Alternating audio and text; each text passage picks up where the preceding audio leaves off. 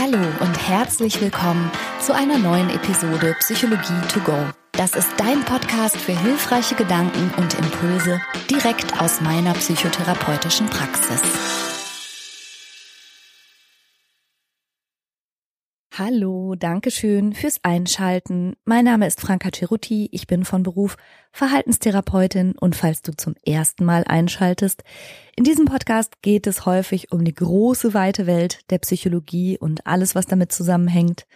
Und manchmal erzähle ich aber auch aus meiner kleinen Praxis einzelne Fallgeschichten und so auch heute. Heute soll es mal um die Panikstörung gehen. Das heißt, um Menschen, die wie aus heiterem Himmel, manchmal mehrfach pro Woche, plötzlich Zustände von Todesangst erleiden, also eben heftigste Panikattacken. Und was es damit auf sich hat und was du tun kannst, das würde ich dir heute gerne anhand von einem Fallbeispiel aus meiner Praxis erzählen. Und zwar soll es um die Frau B gehen und wie ich mit Frau B an ihrer Panikstörung gearbeitet habe. Ganz wichtig an der Stelle, immer wenn ich Fallbeispiele aus der Praxis erzähle, dann ist mir ganz wichtig zu betonen, dass ich natürlich nicht gegen meine Schweigepflicht verstoße und dass ich niemals reale Patientinnendaten so teilen würde, sondern dass ich jeweils die Geschichten auf eine Art und Weise verfremde, dass natürlich keine Rückschlüsse auf echte Menschen und echte Fälle aus meiner Praxis möglich sind. Aber dennoch ist die Geschichte natürlich in den Grundzügen genauso passiert. Und vielleicht kannst du dich auch darin wiederfinden oder eine Person, die dir am Herzen liegt und schwer gequält ist von Angst. Bevor ich jetzt aber einsteige, möchte ich unbedingt nochmal ein ganz, ganz herzliches Dankeschön dalassen es ist ja wieder die Spotify Wrap-up-Zeit und ganz viele Menschen haben mir Screenshots geschickt oder mich auf Instagram verlinkt, weil ich ihr Top-Herzenspodcast bin oder weil sie zu den Top 1% meiner Hörer und Hörerinnen gehören. Und da möchte ich ganz herzlich Danke für sagen. Danke, dass ich so viel Zeit mit euch verbringen darf, dass ihr mich in euren Öhrchen spazieren tragt, dass ihr mit mir im Ohr einschlaft Ganz viele Leute haben auch nochmal betont, dass sie die Folgen mit Christian besonders schön finden und das freut uns auch ganz doll. Und gerade für diejenigen wird es im nächsten Jahr eine Überraschung geben, aber da verrate ich jetzt noch nicht zu viel. Ich sage auf jeden Fall ganz, ganz lieben Dank an die treuen Hörer und wenn ihr mir eine große Freude machen möchtet, dann bewertet doch diesen Podcast einmal lieb, wo auch immer ihr ihn hört und abonniert den Podcast. Das führt nämlich dazu, dass mehr Leute darauf aufmerksam werden. Und das hilft natürlich dem Podcast, würde mich also sehr freuen an der Stelle. So, reden wir über Angst, genauer gesagt Panik, genauer gesagt die Panikstörung. Als ich die Frau B kennengelernt habe, war ihr Zustand so, dass sie ihre Wohnung im Grunde ohne Begleitung durch ihren Partner oder ihre Mutter im Grunde überhaupt nicht mehr verlassen wollte. Frau B hatte eine kleine Tochter und hatte daher schon so Ideen, dass es vielleicht schön wäre, mit dem Kind auch mal auf den Spielplatz zu gehen oder überhaupt rauszugehen. Aber da hatte sie ganz große Angst vor und hat im Grunde, so hat sie es beschrieben, versucht, möglichst reglos in ihrer Wohnung zu bleiben. Und zwar reglos deshalb, weil sie das Gefühl hatte, sie müsste ihren Körper schonen und sie dürfte nichts machen, was ihren Körper irgendwie in Wallung bringt oder aufregt oder fordert, weil sie schon das Gefühl hatte, dass wenn ihr Herz schneller schlägt, also sei es jetzt durch Bewegung oder Aufregung oder sonst irgendwas, sie die Wahrscheinlichkeit für Panikattacken steigert. Und deshalb hat sie tatsächlich versucht, sich möglichst viel auszuruhen, sich möglichst wenig zu bewegen und, und es klingt jetzt, wenn du mit Ängsten noch nie was zu tun hattest, vielleicht sogar fast ein bisschen bizarr für dich, aber sie war die meiste Zeit des Tages über Headset, also so ein Knöpfchen im Ohr, entweder mit ihrer Mutter oder mit ihrem Partner verbunden. Und zwar nicht, weil sie die ganze Zeit mit denen sprechen wollte, sondern weil sie Gewissheit für sich herstellen wollte, dass wenn ihr etwas passieren sollte, das auch jemand hört. Und insofern, und das muss man sagen, das kommt jetzt nicht immer so weit, dass die Symptomatik so extrem ins Leben eingreift, aber bei Frau B war das halt der Fall. Also sie hatte das Gefühl, dass sie jederzeit im Grunde umkippen und sterben könnte oder umkippen und mindestens mal ohnmächtig werden könnte. Und dann hat sie versucht, ein Sicherheitsgefühl herzustellen, indem sie sich eben quasi über eine Dauertelefonverbindung eben mit ihrer Mutter oder ihrem Partner verbunden hat, die natürlich, muss man ehrlicherweise sagen, dadurch in ihrem Leben auch ziemlich heftig eingeschränkt waren. Und die Frau B hat sich zwar letztlich bei mir in der Praxis vorgestellt für eine Psychotherapie, für eine Verhaltenstherapie, aber ehrlicherweise war sie nicht so richtig restlos davon überzeugt, dass sie nichts Körperliches hätte. Das ist ihr zwar ärztlicherseits und auch sowohl vom Hausarzt als auch im Krankenhaus mehrfach bestätigt worden, dass mit ihrem Herz und insgesamt körperlich alles in Ordnung ist, aber eigentlich hatte sie immer noch das Gefühl, nee, also so was krasses, was ich da teilweise körperlich erlebe, das kann doch nicht wirklich die Psyche machen. Also eigentlich hat sie insgeheim eher damit gerechnet, dass sie eine unerkannte Erkrankung hat oder dass man irgendwann im Blutbild doch was finden wird oder dass sie einen seltenen übersehenen Herzfehler oder so etwas hat. Aber vielleicht steige ich mal ganz kurz damit ein, was jetzt überhaupt bei ihr los war, dass sie letztlich einen so eingeschränkten Lebensradius hatte und im Grunde in ständiger Angst vor der Angst lebte. Also die Frau B hatte, muss man sagen, bevor es zu der ersten Panikattacke kam, schon eine ziemlich schwere Zeit. Da war ihr Vater verstorben, an dem sie sehr gehangen hatte und das war auch ein plötzlicher Tod, also es war keine längere Erkrankung vorangegangen oder irgendwas, dass man sich vielleicht mental hätte drauf einstellen können. Das wäre dann trotzdem schlimm gewesen, aber es kam wirklich plötzlich und war ein Schock für die ganze Familie und die Frau B war zu diesem Zeitpunkt schwanger. Und ich glaube, das kann sich jeder Mensch vorstellen, selbst wenn man noch nie einen schweren Verlust selbst erlitten hat, dass so ein Schock und Verlust und die Trauer sich wirklich über alles drüber legt, wie so eine dunkle Decke.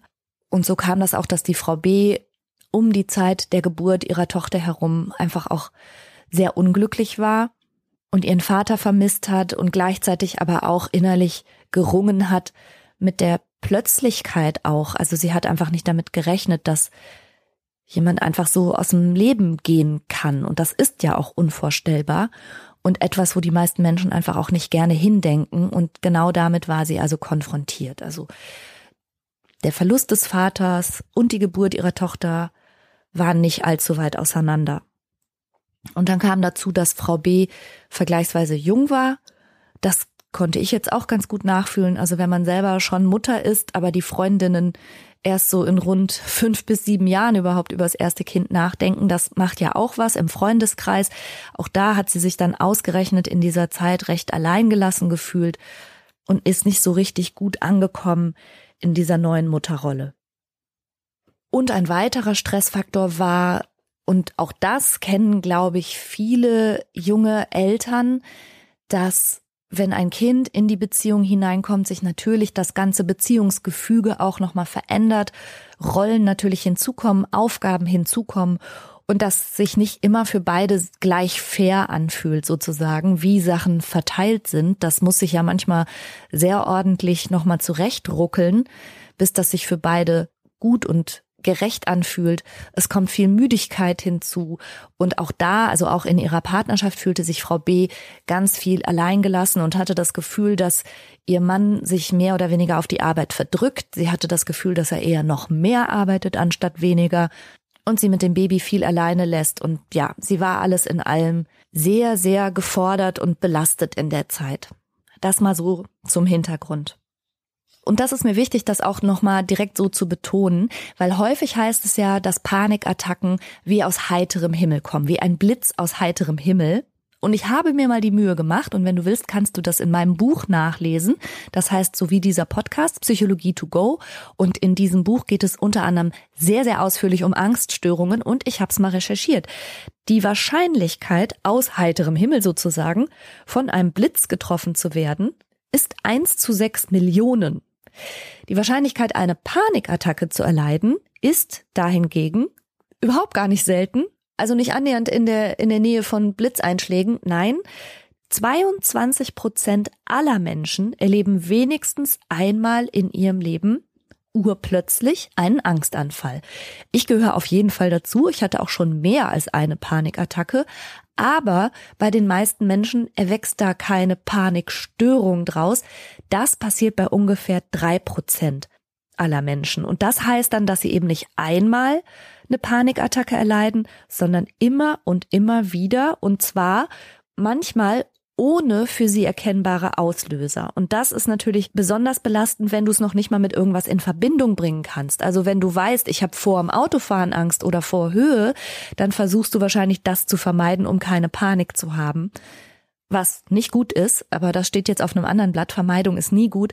Aber wenn du eine Panikstörung hast, dann gibt es gar nichts Konkretes zu vermeiden, sondern du fühlst dich wirklich so, als würde eine Wolke stets über dir herfliegen, die in jedem Moment und für dich völlig unvorhersehbar Blitze auf dich schleudern kann. Und das ist super belastend und es gehört auch deshalb natürlich zu den psychischen Erkrankungen, von denen ein ganz großer erheblicher Leidensdruck ausgeht. Und so ist es auch kein Zufall, dass die Hälfte aller Personen mit einer Panikstörung gleichzeitig auch eine Depression hat. Da kann man sich jetzt fragen, war die Depression vorher da oder kam sie durch die Panikstörung? Ich rede jetzt nur von Zusammenhängen und nicht von Kausalitäten. Also ich möchte nicht sagen, das eine ist die Ursache für das andere, aber wir wissen aus der Forschung, dass Panikstörung und Depression ganz häufig zusammen auftritt. Und was wir außerdem wissen, ist, dass Menschen mit einer Panikstörung ganz überdurchschnittlich häufig medizinische Leistungen in Anspruch nehmen. Und das war ja bei der Frau B auch so. Also die Angstsymptome führen ja zu einem ausgesprochenen körperlichen Ausnahmezustand. Das geht einher mit Schwindel, mit Herzrasen, mit Schwitzen, mit Übelkeit, mit, mit Angst in Ohnmacht zu fallen, mit Angst zu erbrechen. Und all das führt dazu, dass Menschen mit Panikstörung ganz häufig zum Beispiel zum Kardiologen gehen, wegen des Engegefühls in der Brust oder dass sie neurologische Praxen aufsuchen wegen ihres Schwindels oder sie gehen in eine gastroenterologische Praxis wegen ihres unruhigen Bauchs und da wird dann aber häufig nicht die richtige Diagnose gestellt, sondern natürlich gucken die Kolleginnen und Kollegen dort eben auf ihr Fachgebiet und sagen dann, nee, mit ihrem Magen oder ihrem Herz oder was auch immer ist alles okay und lassen die Menschen dann ratlos zurück und die können nicht fassen, dass das wirklich nur in Anführungsstrichen von der Angst ausgelöst sein soll. Und so war es ja bei der Frau B auch. Also selbst als sie schon bei mir in der Praxis war, war sie parallel immer noch ganz viel auch für Check-ups und Überprüfungen in anderen Praxen, weil ihr das einfach so unwahrscheinlich vorkam. Was wir aber außerdem wissen, und deshalb ist das Bild von dem Blitz aus heiterem Himmel auch einfach so, so falsch, Menschen mit einer Panikstörung haben in den zwölf Monaten vor ihrem ersten Angstanfall signifikant mehr belastende Ereignisse erlitten und erleben müssen als Kontrollgruppen ohne Panikstörung.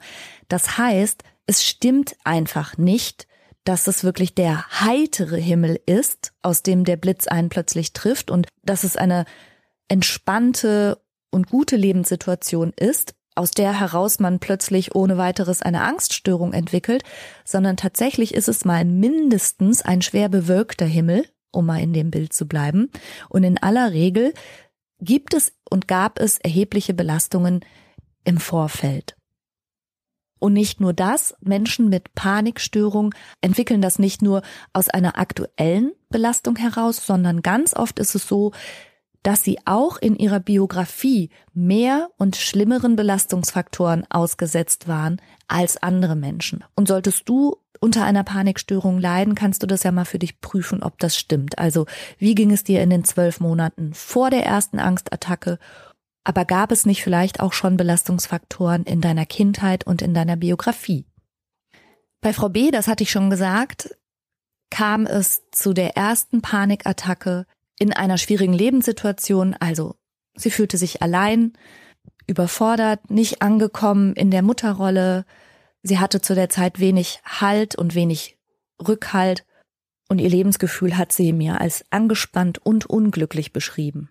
Und die auslösende Situation war, dass sie mit ihrer Tochter im Tragetuch zum Einkaufen gegangen ist und die Frau B wollte tatsächlich bewusst ein bisschen Gewicht verlieren nach der Geburt und deshalb hat sie häufig so durchaus so einen etwas schweißtreibenden Schritt drauf gehabt. Also sie ist schon wirklich schnell spazieren gegangen, also fast schon gewalkt, möchte ich sagen, eben mit dem Baby im Tragetuch und dann hatte sie noch rechts und links eine Einkaufstüte und das war natürlich wirklich schweißtreibend und anstrengend, aber zu der Zeit wollte die Frau B das ja auch. Später hat sie das total vermieden, sich überhaupt in so einen Puls reinzubringen.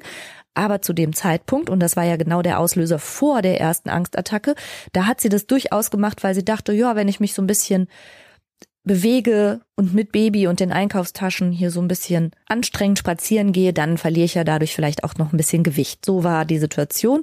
Und mitten in der Einkaufsstraße hat sie dann das Gefühl bekommen, und das war eben das, was sie wie der Blitz getroffen hat, dass sie keine Luft mehr bekommen kann, dass ihr Brustkorb immer enger wird, ihr wurde komisch und verschwommen, sie hat geschwitzt und dann war so einer ihrer wichtigsten Gedanken, ich darf auf keinen Fall umkippen, ich darf auf keinen Fall nach vorne auf meine Tochter fallen, die sie ja eben im Tragetuch hatte und jetzt bloß nicht sterben. Und dann hat sie sich auf eine Bank gesetzt, die Einkaufstaschen abgestellt und dann hat eine Passantin einen Rettungswagen verständigt und die Frau B ist wirklich davon ausgegangen, sie hätte jetzt gerade einen Schlaganfall erlitten oder einen Herzinfarkt. Also sie war wirklich in Todesangst.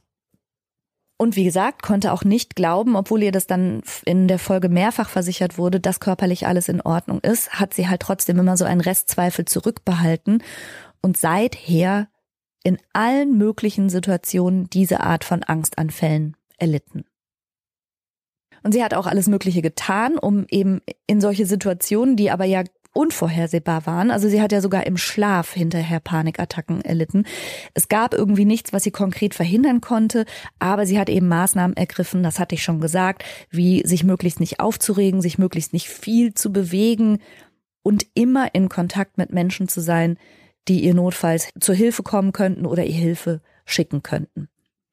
Und Frau B stellte sich bei mir in der Praxis vor, im Wesentlichen mit dem Wunsch, die Angst kontrollieren zu können. Und da musste ich sie enttäuschen. Und vielleicht denkst du jetzt, wenn du zuhörst, auch so, oh, na toll, Mist. Man kann Angst nicht bekämpfen, unterdrücken oder kontrollieren. Was man aber kann, ist einen so guten Umgang damit zu finden und auch so viel Wissen über Angst erlange, dass einem die Angst keine Angst mehr macht und mit der Zeit die Gewalt über das Leben loslässt und auch nicht mehr so einen Platz im Leben einnimmt und dadurch kann sie verschwinden. Dazu sage ich gleich noch mal mehr. Im Fall von Frau B war das allerdings so und uns Verhaltenstherapeuten und Therapeutinnen wird ja gerne nachgesagt, dass wir immer nur ganz oberflächlich am Verhalten arbeiten oder mal rasch eine Reizkonfrontation machen und das war's. Aber bei Frau B war natürlich ganz vieles im Argen, was jetzt therapeutisch zwischen uns auch thematisiert wurde. Also es ging ihr ja schon vor der Angststörung nicht gut. Und daher haben wir in der Therapie natürlich auch berücksichtigt, dass sie von der Rolle einer trauernden Tochter plötzlich selber zur jungen Mutter geworden ist. Und es gab klar auch Konflikte mit dem Partner, von dem sie sich ganz alleingelassen und zurückgesetzt fühlte.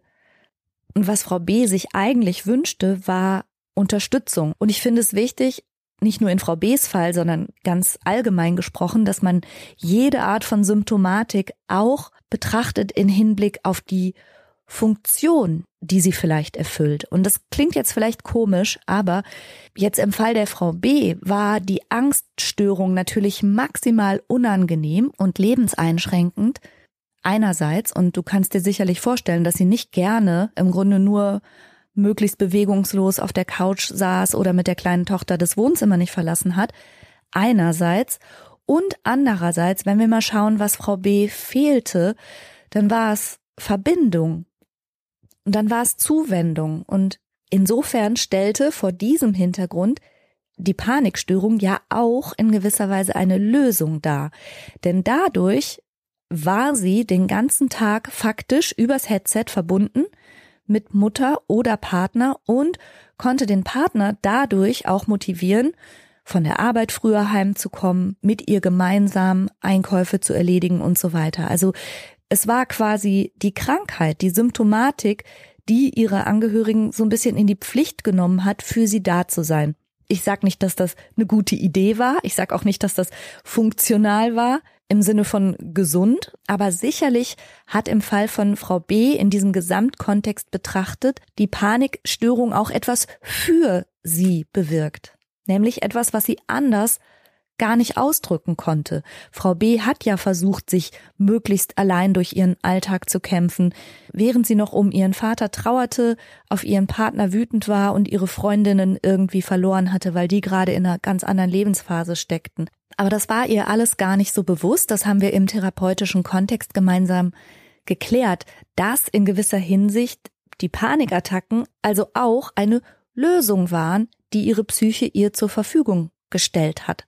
Und damit meine ich überhaupt nicht, dass die Frau B das absichtlich oder bewusst oder manipulativ erzeugt hat. Das war ihr selber in diesem Kontext gar nicht klar, dass das ein Aspekt sein könnte. Und bevor ich dir jetzt sage, wie man konkret und wirklich jetzt mit einer Panikstörung umgehen kann, war mir das nur wichtig, das nochmal voranzustellen und auch ein bisschen den Gerüchten gegen die Verhaltenstherapie entgegenzuwirken, dass wir ja angeblich nur so, ach, so oberflächlich arbeiten und uns überhaupt nicht mit Emotionen und Biografie befassen. Das stimmt überhaupt nicht. Das wäre auch reichlich daneben, denn die meisten Menschen sind ja komplexe Wunderwerke und die kommen nicht und bringen ein kleines Störungspäckchen mit und sagen hier, nur das und auch nur das ist mein Problem, sondern natürlich ist das alles komplex verflochten mit der Biografie und der gesamten Situation und spielt sich alles vor einem bestimmten Hintergrund ab. Und natürlich wird der immer auch mit beleuchtet. Also ging es bei Frau B auch ganz klar darum, dass sie ihre Bedürfnisse besser kennenlernt, dass sie lernt, sie transparent und auch authentisch zu kommunizieren dass sie es schaffte, aktiv auch um Hilfe zu fragen oder um, um, Unterstützung zu bitten und auch ihren Freundeskreis zu reaktivieren beziehungsweise auch neue Leute hinzuzunehmen. All das war auch Bestandteil der Therapie. Und was wir im Hinblick auf die Panik direkt gemacht haben, das erzähle ich dir jetzt. Und der Punkt Nummer eins ist direkt der wichtigste und der schwierigste gleichzeitig und der lautet Akzeptanz. Also wenn eine Panikattacke tatsächlich einmal rollt, dann gibt es zwar Dinge, wie du sie für dich erträglicher machen kannst, aber du kannst sie nicht mehr stoppen. Das ist biochemisch einfach eine, wenn du so willst, in deinem Körper losgetretene Kaskade von Ereignissen, die da jetzt stattfinden werden. Und so schrecklich sich das anfühlt, kann ich dir dennoch versichern, Angst kann dir nichts tun. Und auch wenn man das Gegenteil fühlt, die Angst will dir nicht schaden, sie kann dir auch gar nicht schaden, sondern was dein Körper da gerade macht, ist ganz im Gegenteil, nicht dich umzubringen oder dich in eine Ohnmacht zu schicken, sondern, und das ist eben ganz häufig ein, ein Missverständnis sozusagen, in deinem Inneren, dein Körper ist gerade in einer maximalen Überlebensbereitschaft. Du bist gerade geflutet bis in die Haarspitzen mit Adrenalin und Cortisol und eigentlich will dich dein Körper gerade vor irgendwas retten. Selbst wenn du bewusst überhaupt gar nicht um Rettung gebeten hast und wenn es da draußen, also im, im Außen, gar keinen real bedrohlichen Auslöser gibt. Und jetzt könnte man ja sagen, hä, warum macht der Körper das?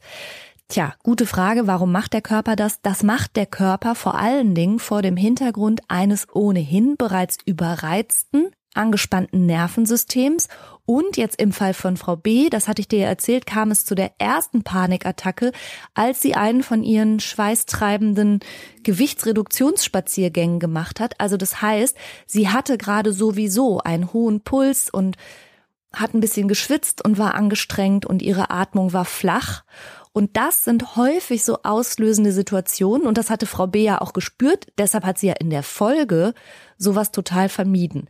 Warum das keine gute Idee ist und warum du trotzdem dich weiter bewegen solltest und weiter Sport machen solltest und all das, dazu komme ich gleich noch. Aber das erste ist mal zu akzeptieren, dass es so ist und dass dein Körper gerade ein Rettungs- und Fluchtprogramm für dich initiiert.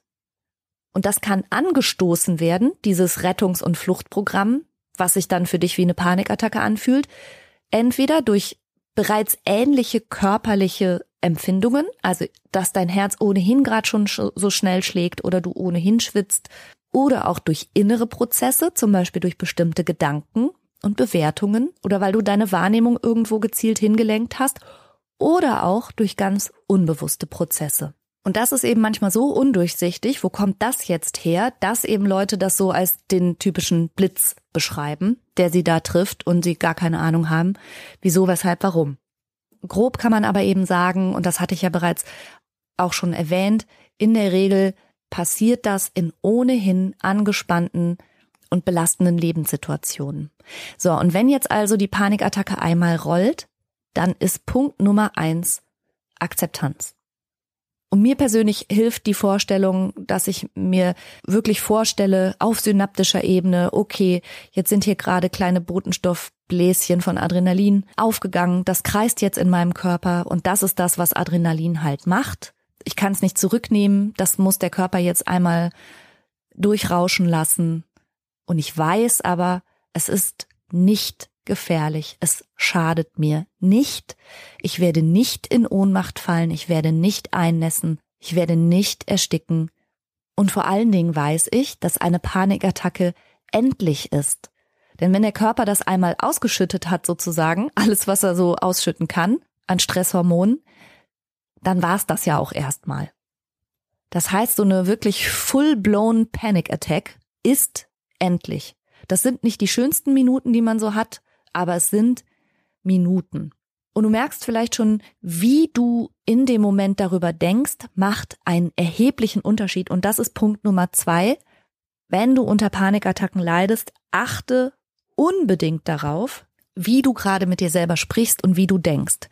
Ich habe schon gesagt, als die Frau B ihre erste Panikattacke hatte, da war ihr Gedanke, ich sterbe und hoffentlich falle ich jetzt nicht auf mein Kind. Das heißt, sie hat so angstauslösende Szenarien selbst noch mit geschürt. Also es macht natürlich einen Unterschied, ob du in der Panikattacke denkst, ich sterbe oder ich werde verrückt, oder ob du denkst, wow, das ist jetzt hier ein riesiger Adrenalinschub, es ist halt eine Panikattacke, aber die schadet mir nicht. Also das heißt, wie du über das ganze Geschehen denkst, macht einen erheblichen Unterschied. Und in meinem Buch habe ich das verglichen mit Muskelkater. Wenn man Muskelkater, stell dir mal vor, noch nie gehabt hat und der ist sau unangenehm und sau schmerzhaft, aber wir alle wissen, ja, okay, wir wissen, woher das kommt und wir wissen, dass der nicht schädlich ist. Wenn wir jetzt bei jedem Muskelkater sagen würden, nein, mein Bein zerreißt, und bestimmt ist mein Oberschenkelmuskel jetzt kaputt oder so, dann würde das unserer Gesamtverfassung überhaupt nicht helfen. Wir kommen ja viel besser damit klar zu sagen, ah, ja, okay, das ist ein Zeichen, dass ich über meine Grenzen gegangen bin. Das reißt jetzt ganz schön, aber es geht auch wieder vorbei. Also es geht schon auch so ein bisschen darum, wie du innerlich das Ganze jetzt bewertest. Und bei Panik ist es außerordentlich wichtig, dass du möglichst genau verstehst, was da in deinem Körper los ist und dass das, so unangenehm das ist, eben nicht gefährlich ist. Also du brauchst Akzeptanz für die Situation und möglichst konstruktive innere Selbstgespräche. Und deshalb kann ich dir auch nur empfehlen, solltest du von Panikattacken gequält sein oder jemand in deinem Umfeld oder übrigens auch von jeder anderen Angststörung, dann möchte ich dir zum einen nochmal mein Buch ans Herz legen. Da geht's vor allen Dingen auch um die Verbindung von Angststörung und Depression und übrigens Alkoholabhängigkeit. Denn über zehn Prozent aller Menschen mit Panikstörung haben auch eine Alkoholabhängigkeit. Also auch in diese Richtung gibt es Verbindungen. Es sind die drei häufigsten Störungen, mit denen wir es in Deutschland zu tun haben. Und deshalb habe ich in meinem Buch auch diese drei behandelt. Und wenn du gezielt mehr über Angst wissen möchtest, dann empfehle ich dir noch ein Buch. Das ist von meiner lieben und geschätzten Kollegin Clara Hahnstein. Und das hat den schönen Namen Liebe Angst halt doch mal die Klappe. Und da erfährst du auch nochmal ganz praktische Tools, wie du mit Ängsten umgehen kannst. Also ich kann dir das dringend empfehlen, wenn du darunter leidest, werde zur Expertin oder zum Experten dafür. Denn was die meisten Menschen, wenn sie sich nicht weiter über Ängste informieren, tun, ist eben, dass sie in die Vermeidung gehen und dass sie alles versuchen, um keine Panikattacken zu erleiden, was ja auch erstmal total nachvollziehbar ist, was aber das Problem nachweislich verschärft und aufrechterhält und chronifizieren lassen kann. So, also bitte, bitte dringender Appell, wenn du mittendrin steckst oder jemanden kennst, der mittendrin steckt, dann macht euch wirklich schlau darüber. So, wir hatten die Akzeptanz, wir hatten das positive innere Selbstgespräch und jetzt möchte ich noch was zur Atmung sagen. Ich hatte ja schon beschrieben, dass die Panik vor dem Hintergrund eines überreizten Nervensystems häufig passiert und vor dem Hintergrund eines sowieso überaktiven Vegetativums. Und auf viele unserer Körperprozesse, vor allen Dingen eben die, die unbewusst laufen, so wie unsere Verdauung oder unseren Puls oder so, haben wir nur sehr bedingt direkte Einflussmöglichkeiten. Also wir können jetzt nicht einfach Kraft unserer Gedanken unsere Verdauung anschmeißen oder stoppen. Aber wo wir sehr wohl bewusst Einfluss drauf nehmen können, und damit auch gezielte Effekte auslösen können in unserem Körper und auch direkt auf unser Nervensystem einwirken können, das ist tatsächlich die Atmung. Und das Problem ist, dass während der Panikattacke, also während der Körper glaubt, warum auch immer, du müsstest gleich kämpfen oder fliehen, und diesem Missverständnis jetzt gerade aufsitzt, in dem Moment wird er auch deine Atmung oberflächlicher und hektischer werden lassen und vielleicht spürst du eben auch dieses enge Gefühl in der Brust, dieses Erstickungsgefühl.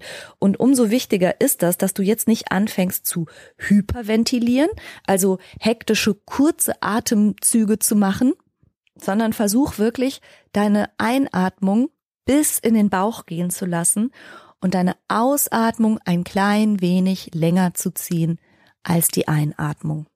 Also letztlich geht es darum, gerade in der Angst und trotz der Angst, weil du weißt, dass sie nicht gefährlich ist, deine Atmung zu beruhigen, deine Gedanken zu beruhigen und ansonsten nichts zu tun, nicht weglaufen, nicht die Situation vermeiden, nicht die Panik durch falsche oder ungünstige Gedanken noch schüren, sondern einfach stehen bleiben, nichts tun, tief atmen und dann weitermachen mit deinem Tag, so wie du ihn geplant hattest.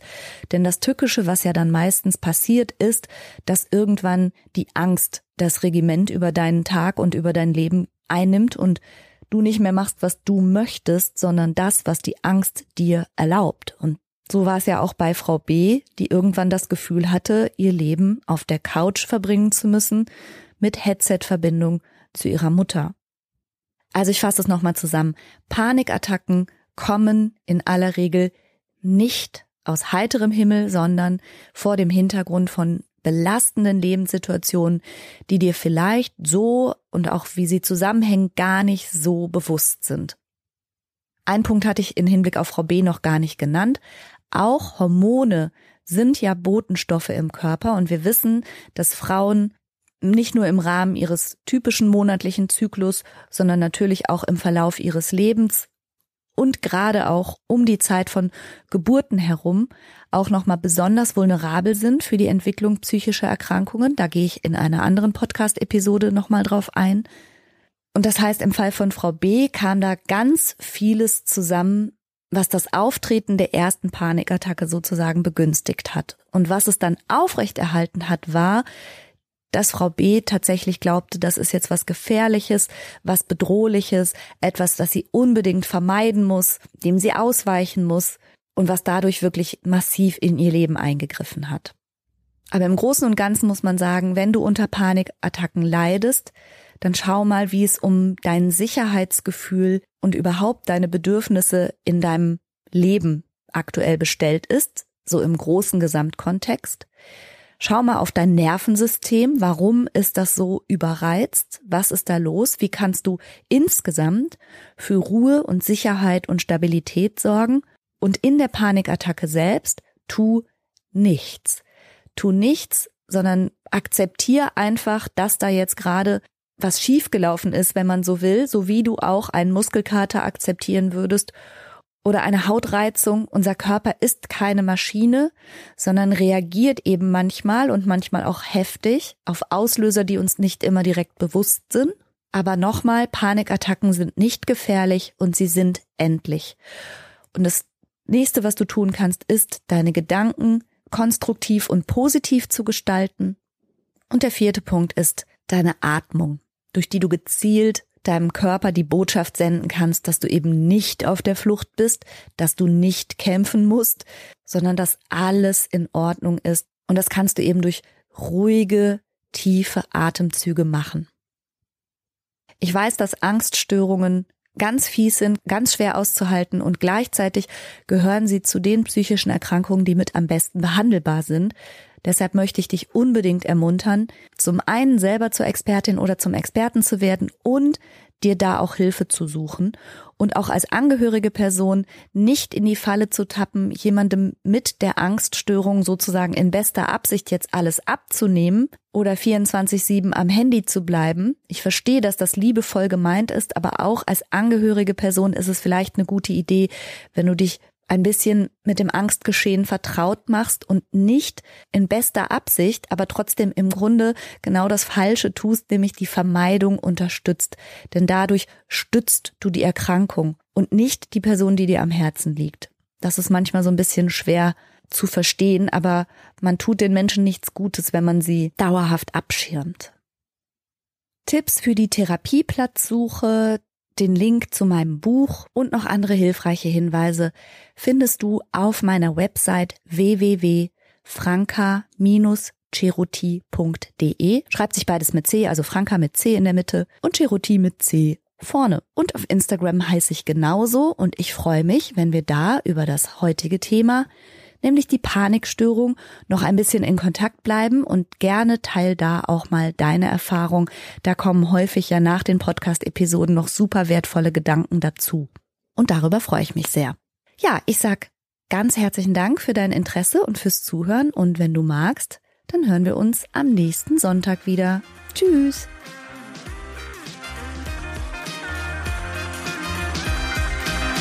Das war's für heute. Ich hoffe, du konntest eine Menge frischer Gedanken für dich mitnehmen.